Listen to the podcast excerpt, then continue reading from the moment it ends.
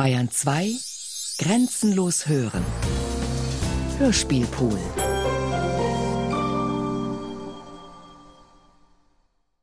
E.T.A. Hoffmann Die Serapionsbrüder Elfter Teil Manuskript und Regie Klaus Bulat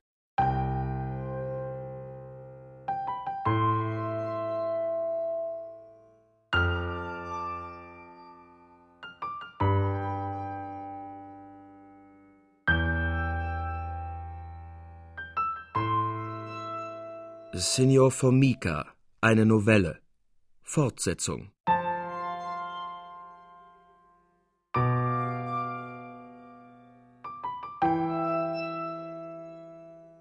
Kapitel 4 Neuer Anschlag, den Salvatore Rossa und Antonio Scacciati wieder den Signor Pasquale Capuzzi und wieder seine Gesellschaft ausführen. Und was sich darauf weiter begibt. Ach, Salvatore, mit meinem Glück ist es aus, rein aus. Am anderen Morgen kam Antonio zum Salvator ganz Missmut und Gram. Der Teufel hat sein Spiel mit mir. Gescheitert ist unsere List und wir stehen nun mit dem verdammten Capuzzi in offener Fehde. Desto besser, sprach Salvator, desto besser. Aber sprecht, Antonio, was hat sich denn begeben?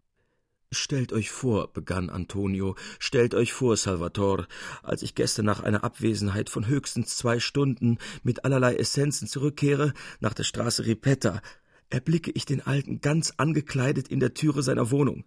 Hinter ihm steht der Pyramidendoktor und der verfluchte Spirre, und zwischen ihren Beinen zappelt noch etwas Buntes. Das war, glaube ich, die kleine Missgeburt, der Piticinaccio. Sowie der Alte mich ansichtig wurde, drohte er mit der Faust, stieß die grimmigsten Flüche und Verwünschungen aus. Schert euch zu allen Teufeln, verruchter Bartkratzer! Mit Lug und Trug gedenkt ihr mich zu überlisten. Wie der leidige Satan selbst stellt ihr meiner armen, frommen Marianna nach und gedenkt sie in eure höllischen Schlingen zu locken. Aber wartet, meine letzten Dukaten wende ich dran, euch, ehe ihr's euch verseht, das Lebenslicht ausblasen zu lassen. Jetzt, rief Salvator, jetzt wird die Sache erst recht ergötzlich.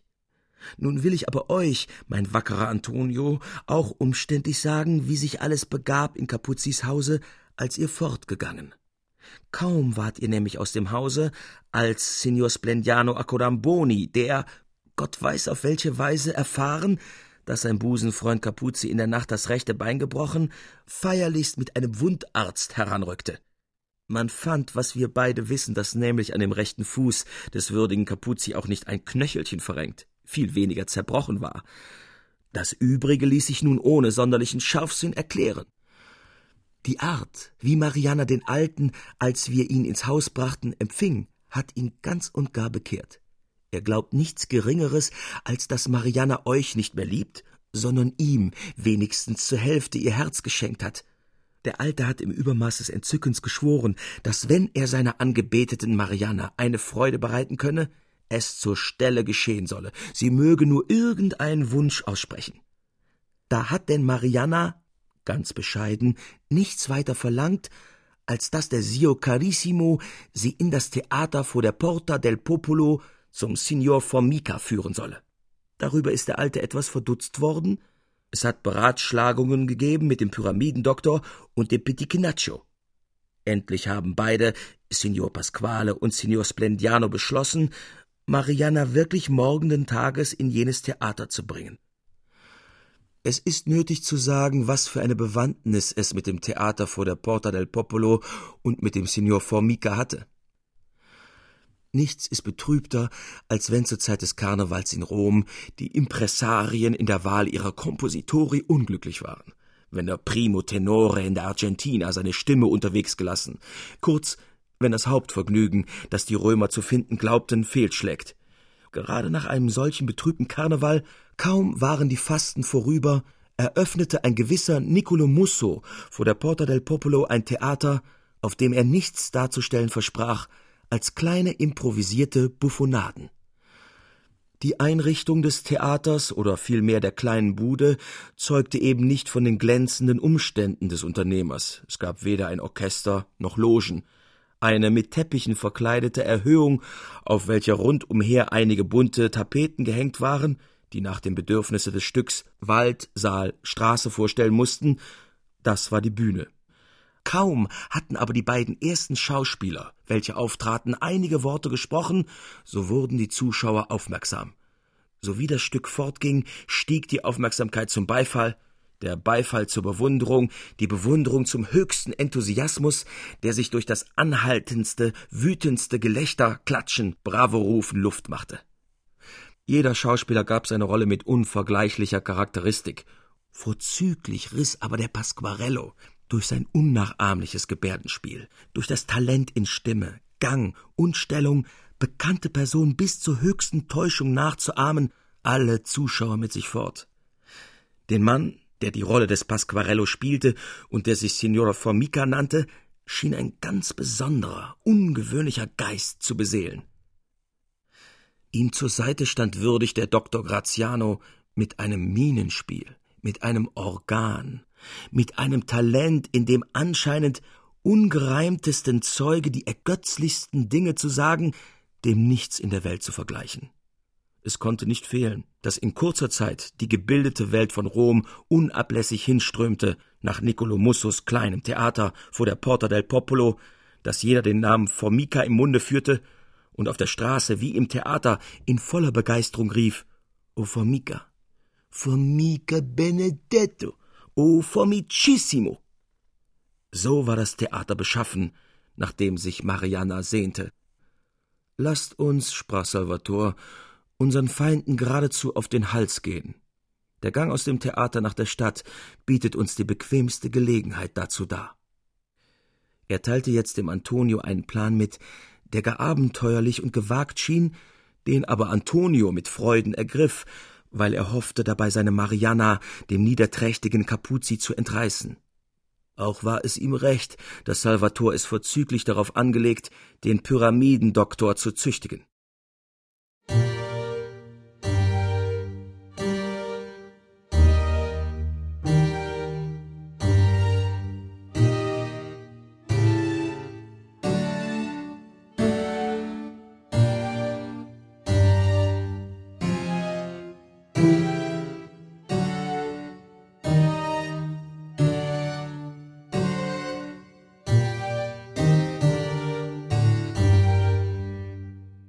Am folgenden Abend wandelte dann die merkwürdigste Gesellschaft, die man jemals gesehen, durch die Straße Ripetta nach der Porta del Popolo. Signor Pasquale Capuzzi in seinen bunten spanischen, wohlgebürsteten Kleidern, durch und durch Zierlichkeit und Grazie, in zu engen Schuhen wie auf Eiern dahertretend, führte am Arm die holde Marianna, deren schlanken Wuchs, viel weniger deren Antlitz man nicht erschauen konnte, weil sie auf ungewöhnliche Weise in Schleier verhüllt war. Auf der anderen Seite schritt Signor Splendiano Accodamboni in seiner großen Perücke, die den ganzen Rücken bedeckte, so dass es von hinten anzusehen war, als wandle ein ungeheurer Kopf daher auf zwei kleinen Beinchen. Dicht hinter Marianna, sich beinahe an sie anklammernd, krebste das kleine Scheusal der Pitichinaccio nach, in feuerfarbenen Weiberkleidern und den ganzen Kopf auf widerwärtige Art mit bunten Blumen besteckt. Signor Formica übertraf sich den Abend selbst, und was noch nie geschehen, er mischte kleine Lieder ein, die er bald in dem Ton dieses, bald jenes bekannten Sängers vortrug. In dem alten Capuzzi erwachte alle Theaterlust, die früher in jungen Jahren beinahe ausartete in Wahnsinn. Er küsste in Entzücken der Marianne einmal über das andere die Hände und schwur, dass er keinen Abend versäumen werde, mit ihr Niccolo Mussos Theater zu besuchen. Er erhob den Signor Formica bis über die Sterne und stimmte mit aller Gewalt ein in den lärmenden Beifall der übrigen Zuschauer. Als die Vorstellung geendet, wartete Signor Pasquale, bis sich alle Zuschauer aus dem Hause entfernt hatten. Man löschte das letzte Licht aus, an dem Signor Splendiano noch eben ein Stückchen von einer Wachsfackel angezündet hatte, als Capuzzi mit seinen würdigen Freunden und der Marianna langsam und bedächtig den Rückweg antrat.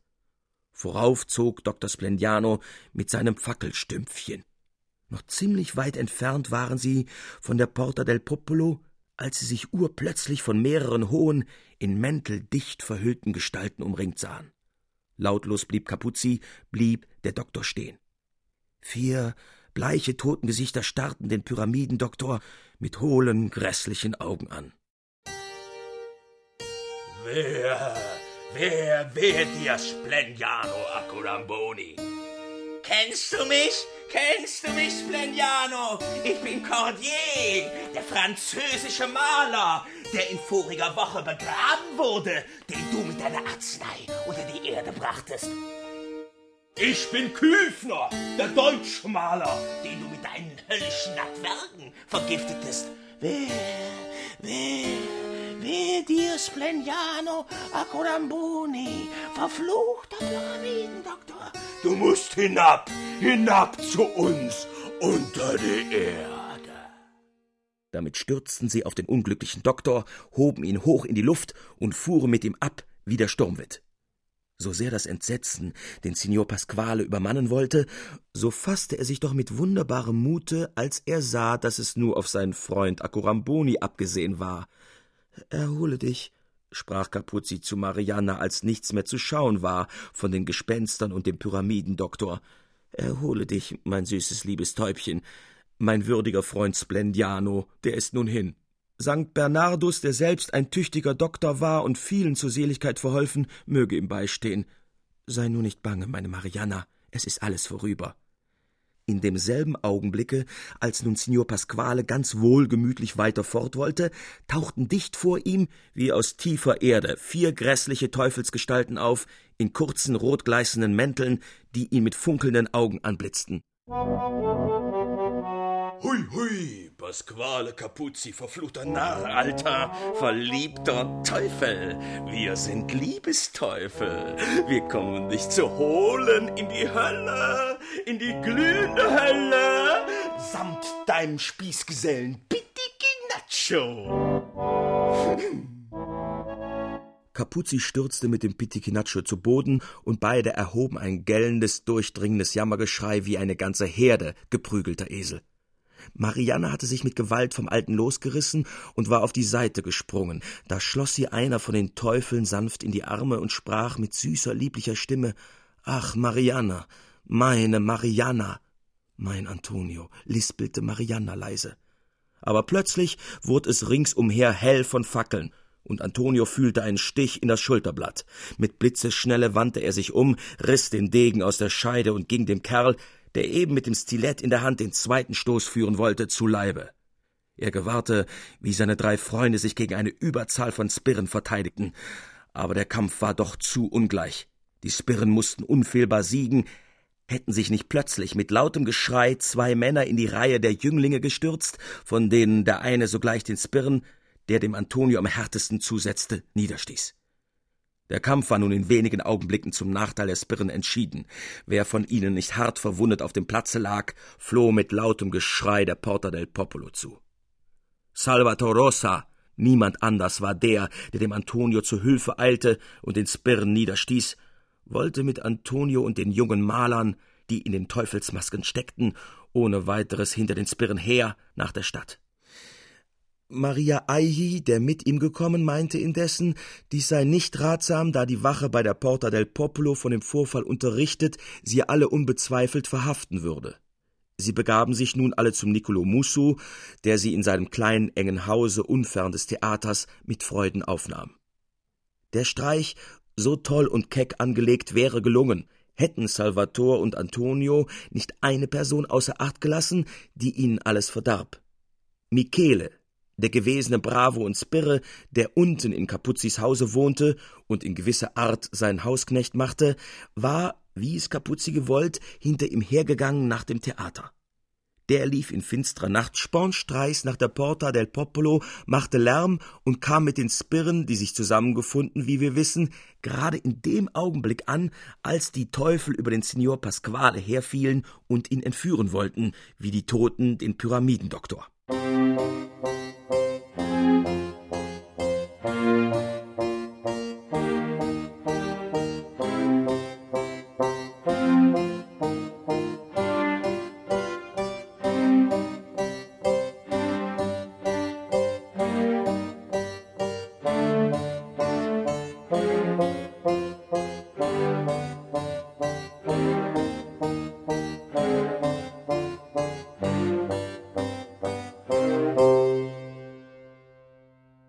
Anderen Morgen wurde bei der Pyramide des Cestius der Dr. Splendiano gefunden, ganz zusammengekugelt und in seine Perücke hineingedrückt, fest eingeschlafen, wie in einem warmen, weichen Nest. Und als man ihn nach Hause gebracht, dankte er der Jungfrau und allen Heiligen für seine Errettung, warf alle seine Tinkturen, Essenzen, Latwergen und Pulver zum Fenster hinaus und gelobte künftig seine Patienten nicht anders zu heilen als durch Bestreichen und Auflegen der Hände, wie es einmal ein berühmter Arzt, der zugleich ein Heiliger war, dessen Namen mir aber nicht beifallen will, vor ihm mit vielem Erfolg getan. Wisst ihr, sprach Antonio andern Tages zum Salvator, wisst ihr, dass ich entschlossen bin, mit Gewalt einzudringen in Capuzis Haus. Ich stoße den Alten nieder, wenn er sich widersetzt, und entführe Mariana. Herrlicher Anschlag, rief Salvator lachend, herrlicher Anschlag, vortrefflich ausgedacht. Nein, mein lieber Antonio, mit Gewalt ist hier gar nichts auszurichten. Aber ihr sollt in wenigen Tagen eure Mariana wirklich entführen. Ich habe den Nicolo Musso, den Formica in alles eingeweiht und mit ihnen gemeinschaftlich einen Streich ersonnen, der kaum fehlschlagen kann. Tröstet euch nur, Antonio. Signor Formica wird euch helfen. Signor Formica? sprach Antonio mit gleichgültigem Ton, was kann mir der Spaßmacher nützen? Ho, ho, rief Salvator. Einige Tage müssen wir ruhen, dann wollen wir sehen, was sich weiter begibt. Noch einmal, Antonio, fasst Hoffnung. Formica wird helfen.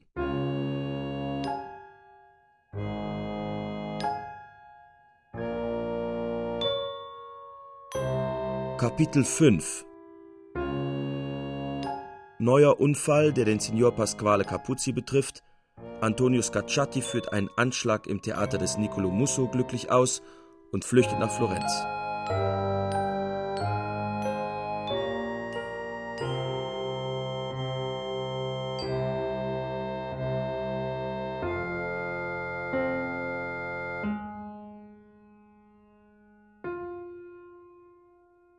Signor Pasquale wusste zu gut, wer ihm das Unheil, das ihn und den armen Pyramidendoktor vor der Porta del Popolo betroffen, bereitet hatte, und man kann denken, in welchem Grimm er entbrannt war gegen Antonio und gegen Salvator Rossa, den er mit Recht für den Anstifter von allem hielt. Er mühte sich ab, die arme Mariana zu trösten, die ganz erkrankt war vor Schreck, wie sie sagte, aber eigentlich vor Betrübnis, dass der verdammte Michele mit seinen Spirren sie ihrem Antonio entrissen hatte. Einige Zeit war vergangen, als eines Tages zur Mittagsstunde Michele die Treppe heraufstampfte und dem Signor Pasquale, der ihm nach vielem Klopfen die Tür öffnete, mit vieler Weitläufigkeit meldete, dass ein Herr unten sei, der durchaus verlange, den Signor Pasquale Capuzzi, der, wie er wisse, in diesem Hause wohne, zu sprechen. O all ihr himmlischen Heerscharen, schrie der Alte erbost, ob der Schlingel nicht weiß, dass ich in meiner Wohnung durchaus keinen Fremden spreche. Der Herr sei aber von gar feinem Ansehen, etwas ältlich, führe eine hübsche Sprache und nenne sich Nicolo Musso.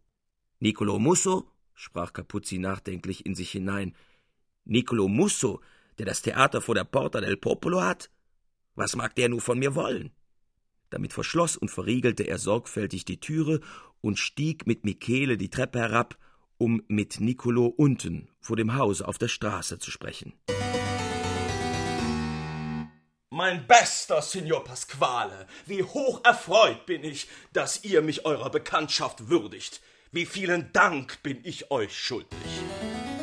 Seid die Römer euch, den Mann von dem bewährtesten Geschmack, von der durchdringendsten Wissenschaft und Virtuosen in der Kunst in meinem Theater gesehen haben, verdoppelte sich mein Ruf und meine Einnahme. Um alle Heiligen willen, Signor Pasquale, werft dieses Streichs halber, der schwer geahndet werden wird, nicht einen Groll auf mich und mein Theater. Bester Signor Nicolo, erwiderte der Alte schmunzelnd, seid versichert, dass ich noch nie mehr Vergnügen empfand als in eurem Theater. Euer Formica, euer Ai, das sind Schauspieler wie ihresgleichen nicht zu finden. Doch der Schreck, der meinem Freunde, dem Signor Splendiano Accodamboni, ja mir selbst beinahe den Tod gebracht hat, war zu groß. Er hat mir nicht euer Theater, wohl aber den Gang dahin auf immer verleidet. Nicolo seufzte auf, wie von tiefem Kummer erfasst. Das trifft mich hart, sprach er dann. Härter, als ihr vielleicht glaubt, Signor Capuzzi. Ihr seid der erste Komponist in ganz Italien und nur der unglaubliche Leichtsinn der Römer, der hämische Neid der Maestri ist schuld daran, dass man auf den Theatern etwas anders hört als eure Kompositionen. Signor Pasquale, um eure unsterblichen Werke wollte ich euch fußfällig bitten, um sie, wie es nur in meinen Kräften stand, auf mein geringes Theater zu bringen. Bester Signor Nicolo, sprach der Alte, den vollsten Sonnenschein im Antlitz, was unterreden wir uns denn hier auf öffentlicher Straße? Lasst es euch gefallen, ein paar steile Treppen hinaufzusteigen. Kommt mit mir in meine schlechte Wohnung. Kaum mit Nicolo im Zimmer angelangt, holte der Alte ein großes Pack bestäubter Noten hervor, schlug es auseinander, nahm die Gitarre zur Hand und begann das entsetzliche gellende Gekreisch, welches er Singen nannte. Nicolo gebärdete sich wie ein Verzückter. Er seufzte, er stöhnte, er schrie dazwischen Bravo, bravissimo, benedettissimo Capuzzi, bis er endlich, wie im Übermaß der seligsten Begeisterung, dem Alten zu Füßen stürzte und seine Knie umfasste. Ihr seid ein Mann von Geschmack, ein Mann von tiefer Einsicht. Wem könnte ich besser meine Kompositionen anvertrauen als euch? Lasst mich nur los, Signor Nicolo. Nein, rief Nicolo, noch immer auf den Knien und des alten dürre Spindelbeine fest umklammernd. Nein, Signor Pasquale, ich lasse euch nicht, bis ihr euer Wort gebt, übermorgen in meinem Theater zu sein. Besorgt doch nur nicht einen neuen Anfall. Ich selbst und meine getreuen Kameraden, wir bewaffnen uns und geleiten euch bis in euer Haus. Formica, lispelte Pasquale, hat eine schöne Stimme. Wie er nur meine Arien vortragen wird. Entschließt euch, rief Nicolo noch einmal, indem er fester des alten Beine packte. Top! schrie der Alte top. Ich bin übermorgen in eurem Theater. In dem Augenblick trat Marianna herein. Signor Pasquale wollte sie zwar mit einem grimmigen Blick, den er ihr zuwarf, zurückscheuchen, sie kehrte sich aber gar nicht daran, sondern ging geradezu auf den Musso los und sprach wie im Zorn Vergebens, Signor Nicolo, versucht ihr, meinen lieben Oheim in euer Theater zu locken. Ihr vergesst, dass der abscheuliche Streich, den ruchlose Verführer, die mir nach Stelle neulich uns spielten, meinem herzgeliebten Oheim, seinem würdigen Freunde Splendiano, ja mir selbst beinahe das Leben kostete. Nimmermehr werde ich zugeben, dass mein Oheim sich aufs Neue solcher Gefahr aussetze. Verzeiht, Signor Nicolo, dass ich in eurer Gegenwart geradezu heraussage, welche schwarze Ahnung in meiner Seele ist. Ihr seid, ich weiß es mit Salvatore Rosa und auch wohl mit dem Antonio Scacciati bekannt. Wie wenn ihr meinen Oheim, der, ich weiß es, ohne mich euer Theater nicht besuchen wird, nur auf hämische Weise verlocken wolltet, damit desto sicherer ein neuer verruchter Anschlag ausgeführt werde. Welcher Verdacht, welcher entsetzliche Verdacht, Signora, hab ich solch einen bösen Ruf, dass ihr mir den abscheulichsten Verrat zutraut? Signor Pasquale konnte sich nicht länger halten. Er stürzte vor der schönen Nichte auf die Knie, ergriff ihre Hände, küsste sie, benetzte sie mit Tränen, die ihm aus den Augen quollen, rief wie außer sich Himmlische angebetete Mariana, lichterloh schlagen die Flammen hervor, die in meinem Herzen brennen. Ach, diese Angst, diese Besorgnis, das ist ja das süßeste Geständnis, dass du mich liebst und nun flehte er sie an, doch nur keiner Furcht Raum zu geben und von dem Theater herab die schönste der Arien zu hören, die jemals der göttlichste Komponist erfunden. Auch Nicolo ließ nicht nach mit den wehmütigsten Bitten, bis Marianna sich für überwunden erklärte und versprach, alle Furcht beiseite gesetzt, dem zärtlichen Oheim in das Theater vor der Porta del Popolo zu folgen. Signor Pasquale war verzückt, in den höchsten Himmel der Wonne. Er hatte die Überzeugung von Mariannas Liebe, die Hoffnung, im Theater seine Musik zu hören und Lorbeeren zu erhaschen, nach denen er so lange vergebens getrachtet. Er stand daran, seine süßesten Träume erfüllt zu sehen. Beide, Antonio und Salvator, zerbrachen sich weidlich den Kopf, da schon am Abende des folgenden Tages der Anschlag im Theater des Nicolo ausgeführt werden musste.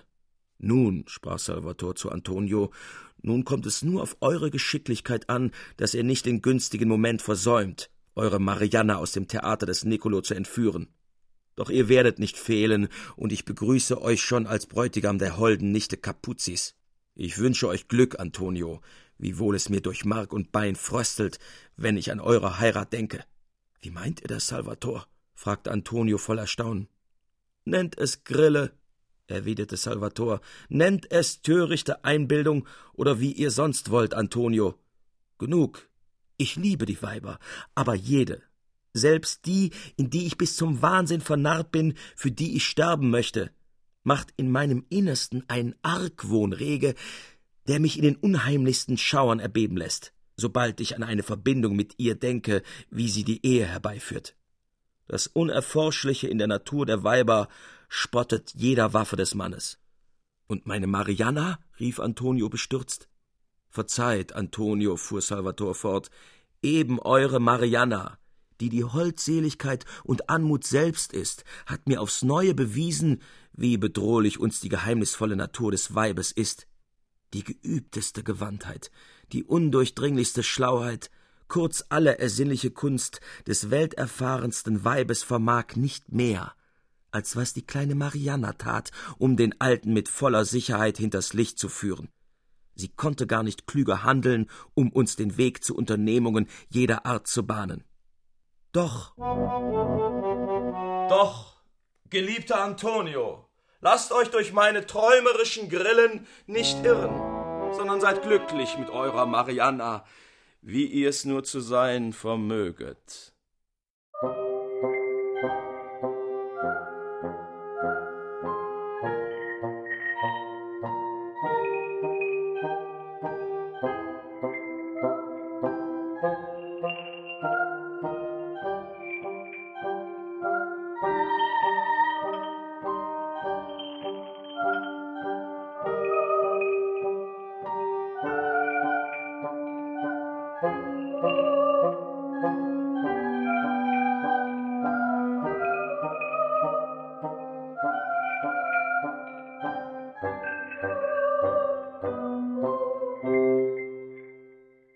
Gesellte sich noch irgendein Mönch zum Signor Pasquale, als er mit seiner Nichte Mariana herauszog nach dem Theater des Nicolo Musso, alle Welt hätte glauben müssen, das seltsame Paar würde zum Richtplatz geführt. Denn vorauf ging der tapfere Michele, barschen Ansehens bis an die Zähne bewaffnet, und ihm folgten, den Signor Pasquale und Mariana einschließend, wohl an zwanzig Spirren. Nicolo empfing den Alten mit seiner Dame sehr feierlich an dem Eingang des Theaters und führte sie auf die dicht vor der Bühne befindlichen Sitze, die für sie aufbewahrt waren. Hinter den Tapeten der Bühne wurden ein paar Geigen und ein Bass eingestimmt. Das Herz schlug dem Alten vor Erwartung, und wie ein elektrischer Schlag durchfuhr es ihm Mark und Bein, als urplötzlich das Ritornell seiner Arie begann. Formica trat heraus als Pasquarello und sang. Sang mit der Stimme, mit dem eigentümlichsten Gebärdenspiel Capuzis die heilloseste aller Arien. Das Theater dröhnte von dem schallenden, schmetternden Gelächter der Zuschauer. Man schrie, man raste. Ah, Pasquale Capuzzi, bravo, bravissimo. Der Alte, das verfängliche Lachen nicht beachtend, war ganz Wonne und Entzücken. Dr. Graziano, diesmal von Niccolo Musso selbst dargestellt, trat auf, sich die Ohren zuhaltend, schreiend, dass Pasquarello endlich einhalten sollte mit seinem tollen Gekrächze. Halt!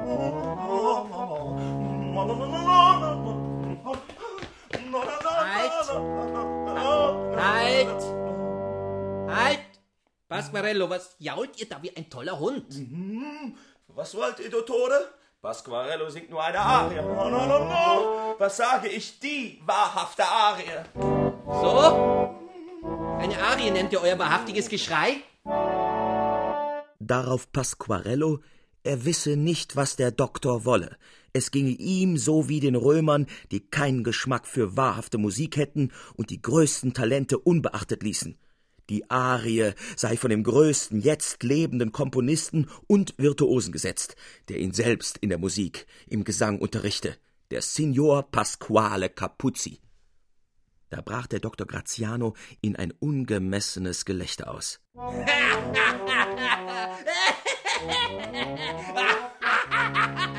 Was?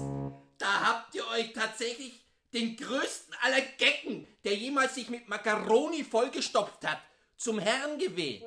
Wie ein satter Haushahn nach dem Regenwetter stolzierte einher der knurrige Geizhals und verpestet mit dem widerlichen Boxgeschrei, das er Singen nennt, die Luft in der Straße. Ripetta.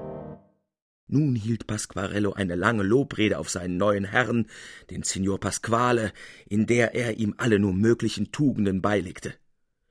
Gesegneter Formica, lispelte Signor Capuzzi vor sich hin, gesegneter Formica.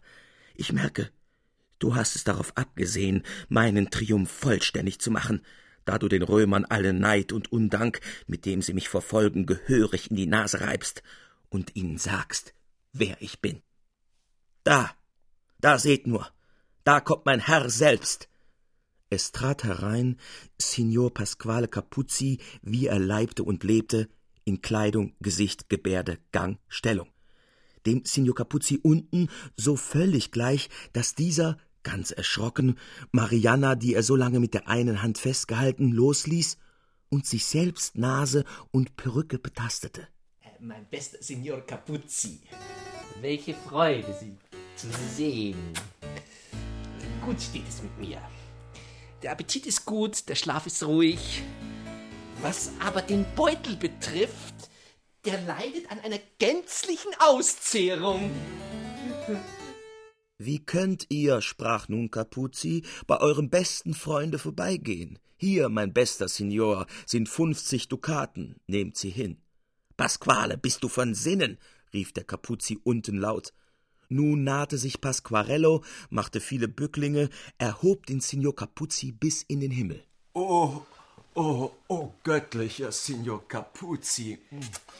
Seht ihr es nicht? Mein Beutel hier, schaut her. Der leidet eben an derselben Krankheit, die ihr geheilt beim Herrn Dottore.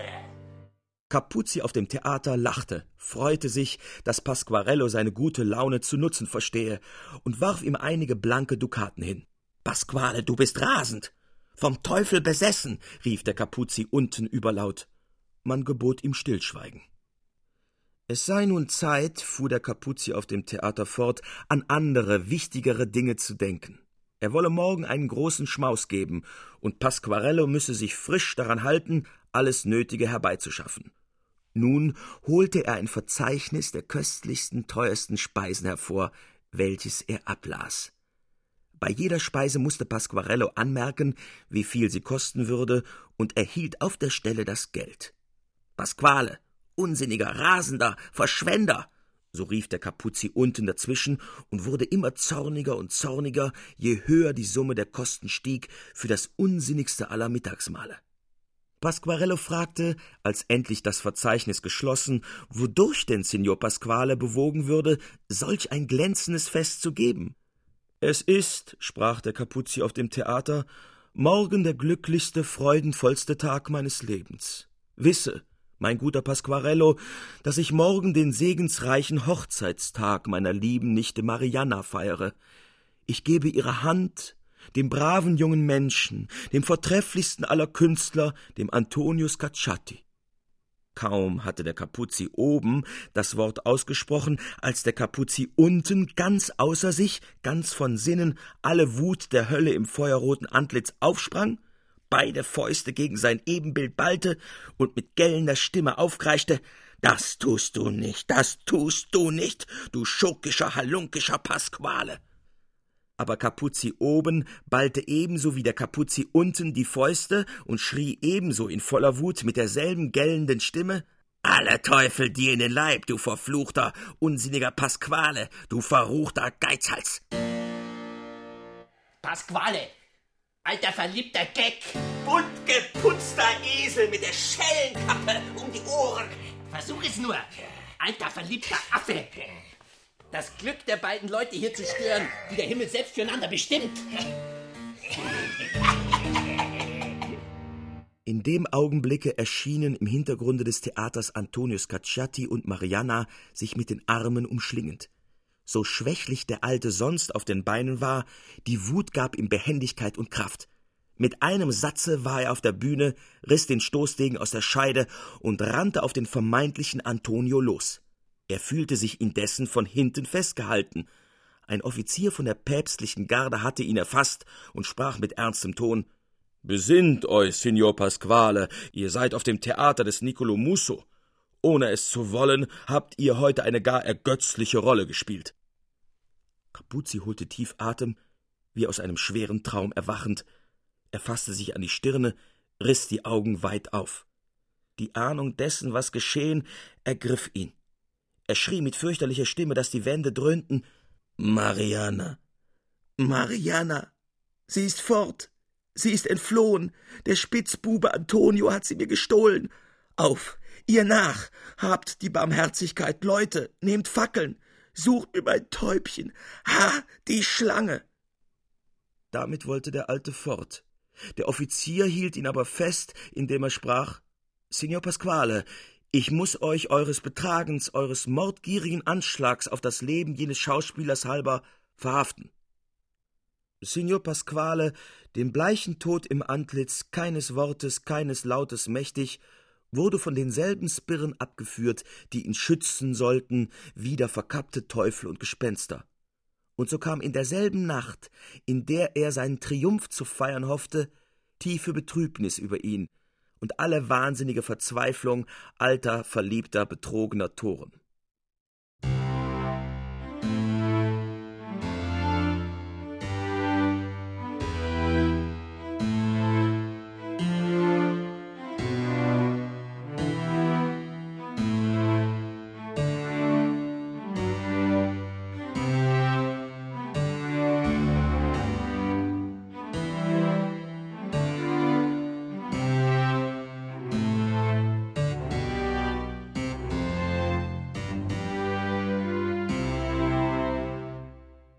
Kapitel 6 Salvator Rossa verlässt Rom und begibt sich nach Florenz. Beschluss der Geschichte.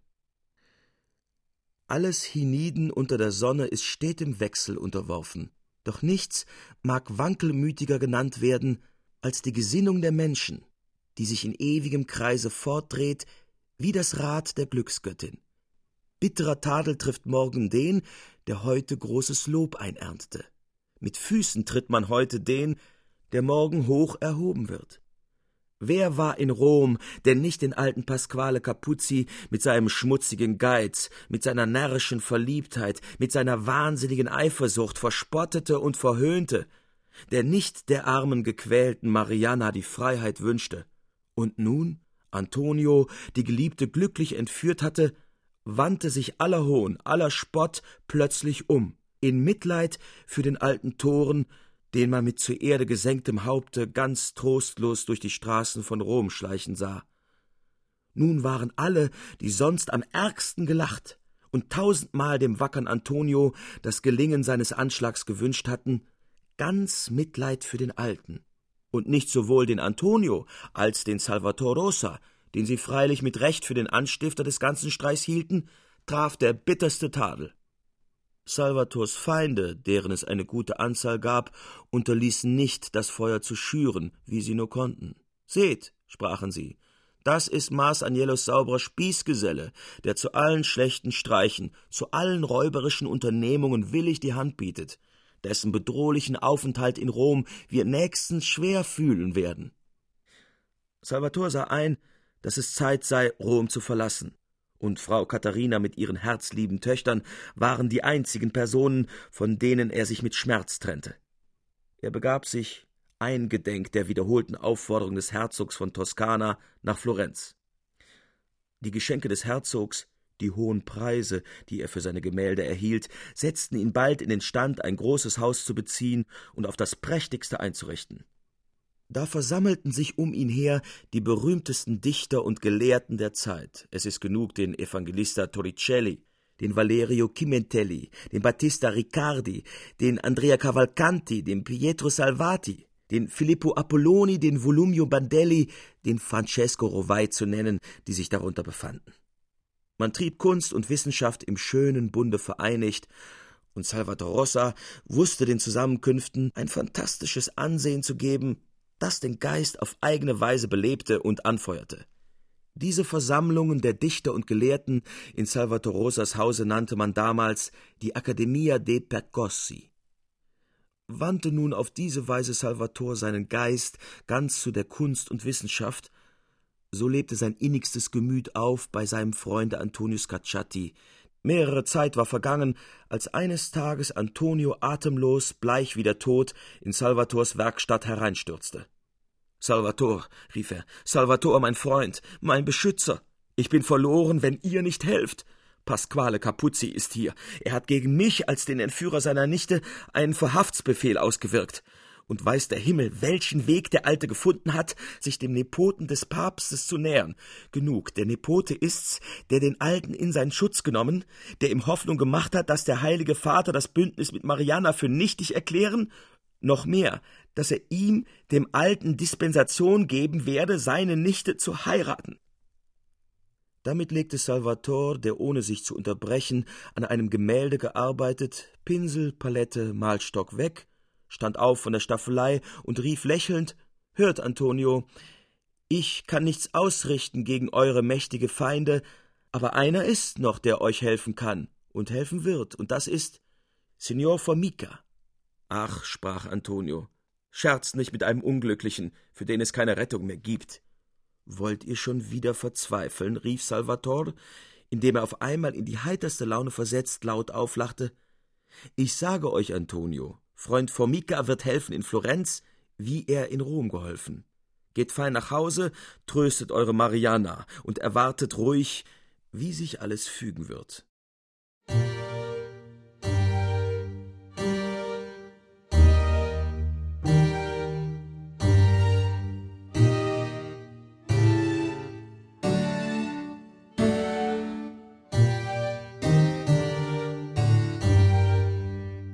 Signor Pasquale Capuzzi geriet nicht in geringes Erstaunen, als er eine feierliche Einladung von der Accademia de Pecossi erhielt. Ha, rief er aus, hier in Florenz ist es also, wo man Verdienste zu schätzen weiß, wo man den mit den vortrefflichsten Gaben ausgestatteten Pasquale Capuzzi, die Senegalia, kennt und würdigt. Das spanische Ehrenkleid wurde sorglicher ausgebürstet als jemals, der spitze Hut mit einer neuen Feder geschmückt, die Schuhe wurden mit neuen Bandschleifen versehen, und so erschien Signor Pasquale glänzend wie ein Goldkäfer, vollen Sonnenschein im Antlitz in Salvators Hause. Man erwies von allen Seiten dem Signor Pasquale so viel Aufmerksamkeit, man berief sich so unbedingt auf sein Urteil, man sprach so viel von seinen Verdiensten um die Kunst, dass er sich wie neu belebt fühlte, ja, dass ein besonderer Geist in ihm wach wurde und er über manches viel gescheuter sprach, als man es hätte denken sollen. Die Akademiker pflegten oft nach der Mahlzeit zu ihrer Lust kleine theatralische Darstellungen aus dem Stegreife zu geben, und so forderte denn auch heute der berühmte Schauspieldichter Filippo Apolloni diejenigen, die gewöhnlich daran teilnahmen, auf, das Fest mit einer solchen Darstellung zu beschließen. Salvator entfernte sich sogleich, um die nötigen Vorkehrungen zu treffen. Nicht lange dauerte es, so regten sich am Ende des Speisesaals die Büsche, schlugen die belaubten Zweige auseinander, und ein kleines Theater wurde sichtbar. Kaum war dies geschehen, so erschien Formica auf dem Theater als Pasquarello. Alle Heiligen, rief Pasquale Capuzzi erschrocken, wo bin ich? Das ist das Theater des Nicolo Musso.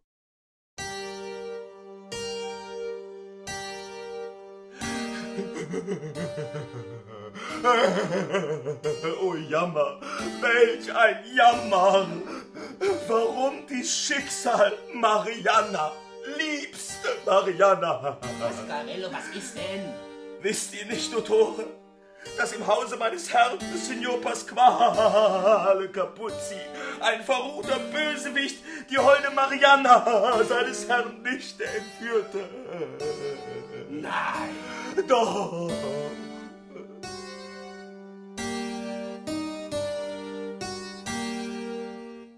Dr. Graziano gab seine Teilnahme zu erkennen und meinte, der Bösewicht müsse es sehr schlau angefangen haben, um allen Nachforschungen Capuzzis zu entgehen.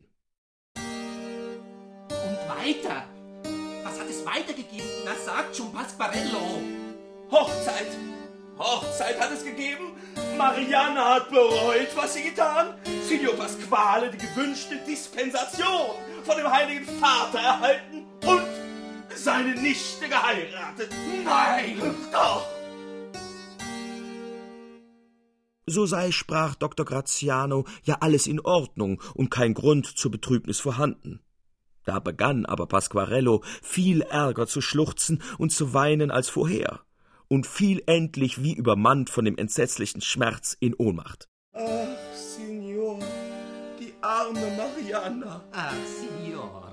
Arme kleine Mariana. Die arme kleine Mariana. Was soll ich nur machen? Was soll ich tun, Signor? Pasquarello schloss damit, dass die unglückliche Mariana endlich der ungestillten Liebessehnsucht, dem tiefen Gram und den tausendfältigen Qualen, die ihr der fluchwürdige Alte bereitet, erlegen sei.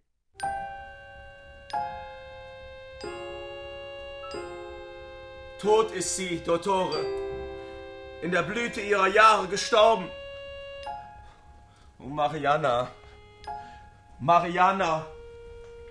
Oh, Mariana. Mariana. Oh, Mariana. Oh, oh, Mariana. Mariana. Oh, Mariana. Oh, Mariana. Oh, Mariana. Mariana. Oh, oh, Mariana.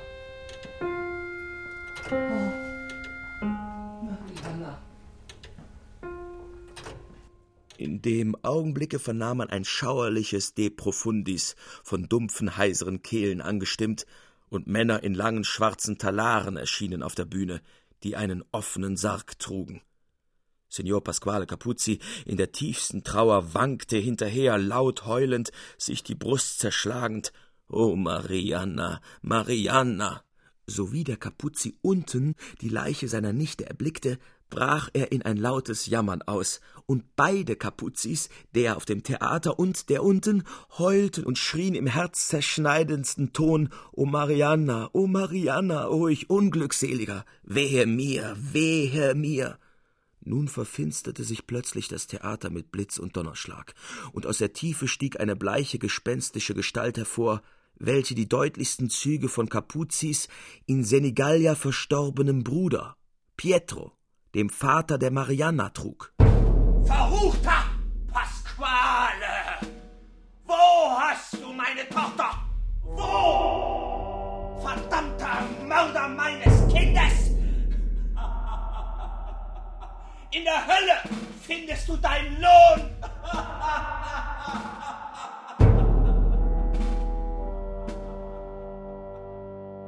Der Kapuzzi oben sank wie vom Blitze getroffen nieder, aber in demselben Augenblicke stürzte auch der Kapuzzi unten bewusstlos von seinem Sitz herab und lag in solch schwerer Ohnmacht, dass es Mühe kostete, ihn wieder zu sich selbst zu bringen.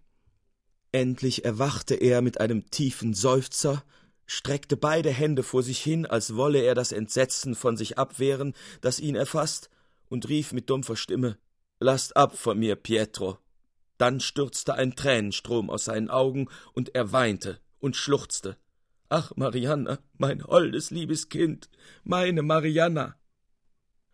Nun stürzte Marianna und hinter ihr Antonius Cacciatti hervor, aus dem Hintergrunde des Saals, dem Alten, den man in einen Polsterstuhl gesetzt, zu Füßen. Marianna in hohem Liebreiz prangend, küsste seine Hände, benetzte sie mit heißen Tränen und flehte ihr und ihrem Antonio, mit dem sie durch den Segen der Kirche verbunden, zu verzeihen. O mein Oheim, ich will euch ja ehren und lieben wie meinen Vater. Ihr gebt mir den bittern Tod, wenn ihr mir meinen Antonio raubt. Man merkte deutlich, wie es in dem Innersten des Alten arbeitete und wühlte. Er seufzte, er ächzte, er hielt die Hände vors Gesicht. Er schaute bald auf seine Nichte, bald auf den Antonio herab, dessen glänzende Kleider und reiche Gnadenketten das bewährten, was dem Alten über den von ihm erlangten Künstlerruhm gesagt wurde. Er sprang auf mit leuchtenden Blicken, er drückte Marianna an seine Brust, er rief Ja, ich verzeihe dir, mein geliebtes Kind. Ich verzeihe euch, Antonio, fern sei es vor mir, euer Glück zu stören. Im Bilde auf dem Theater hat mir Formica alles Unheil, alles Verderben gezeigt, das mich getroffen. Ich bin geheilt, ganz geheilt von meiner Torheit. Aber wo ist Signor Formica? Wo ist mein würdiger Arzt, dass ich ihm tausendmal für meine Heilung danke, die nur er vollbracht? Pasquarello trat hervor. Antonio warf sich ihm an den Hals, indem er rief: O Signor Formica, dem ich mein Leben, mein Alles verdanke, werft sie ab, diese euch entstellende Maske, dass ich euer Gesicht schaue, dass nicht länger Formica für mich ein Geheimnis bleibe. Pasquarello zog die Kappe und die künstliche Larve, die ein natürliches Gesicht schien, herab, und dieser Formica, dieser Pasquarello war verwandelt in Salvator Rossa. Salvator, riefen voll Erstaunen Mariana, Antonio, Capuzzi. Ja, sprach der wunderbare Mann, Salvator Rossa ist es. Salvator Rossa, den die Römer nicht anerkennen wollten, als Maler, als Dichter, und der sie als Formica auf dem kleinen erbärmlichen Theater des Niccolo Musso zum lautesten Beifall begeisterte. Ja, Salvator Formica ist es, der dir, mein geliebter Antonio, geholfen. Salvator, begann nun der alte Capuzzi, Salvator Rossa, so sehr ich euch für meinen schlimmsten Feind gehalten, so habe ich eure Kunst doch immer hoch geehrt.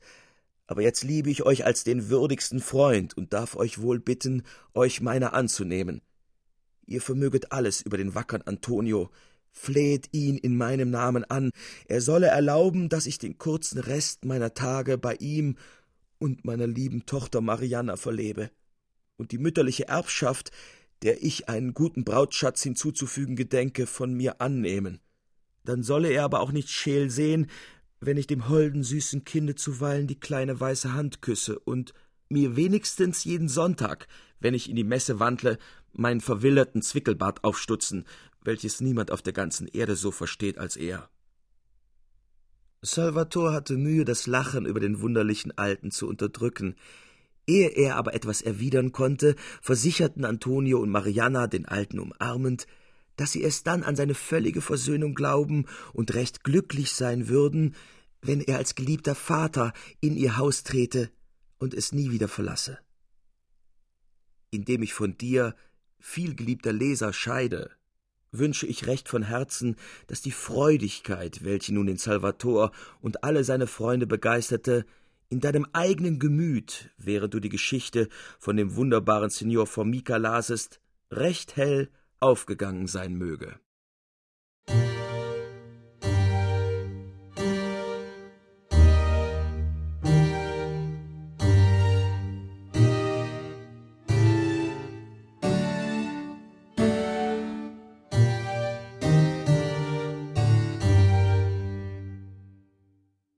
Dialog 15 Ritornell einer Opera buffa.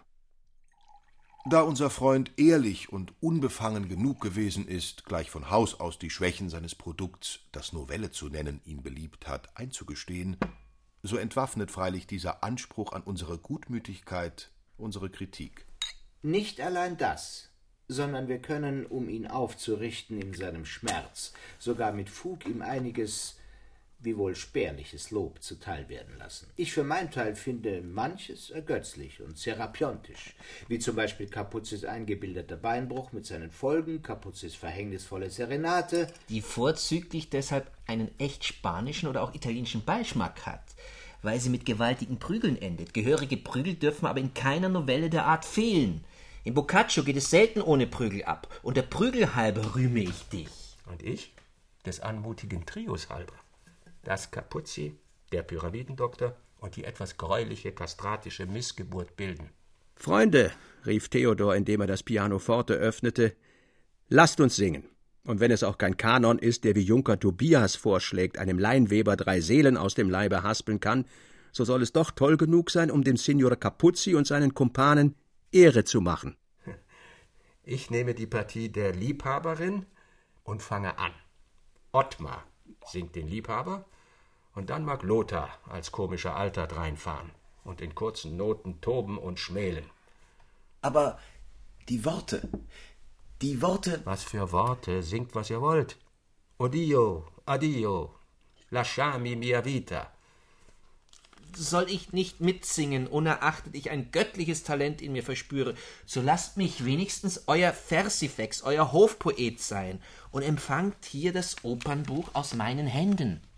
Vinzenz hatte auf Theodors Schreibtisch den Indice di Theatrali Spettacoli von 1791 gefunden, den er Theodorn überreichte.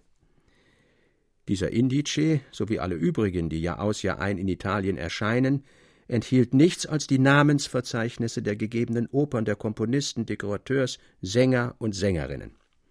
Man schlug das Theater von Mailand auf und kam darin überein, dass die Geliebte die Namen der Sänger mit untermischten Odios und Acielos, der Liebhaber die Namen der Sängerinnen auf dieselbe Weise absingen, der komische Alte aber sehr erzürnt mit den Titeln der gegebenen Opern und Scheltworten dazwischen losbrechen sollte.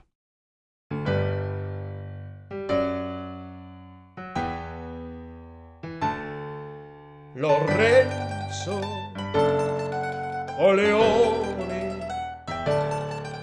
aspare, rossare, oh Dio, Giuseppo Marelli, Francesco Sedini, Acceso.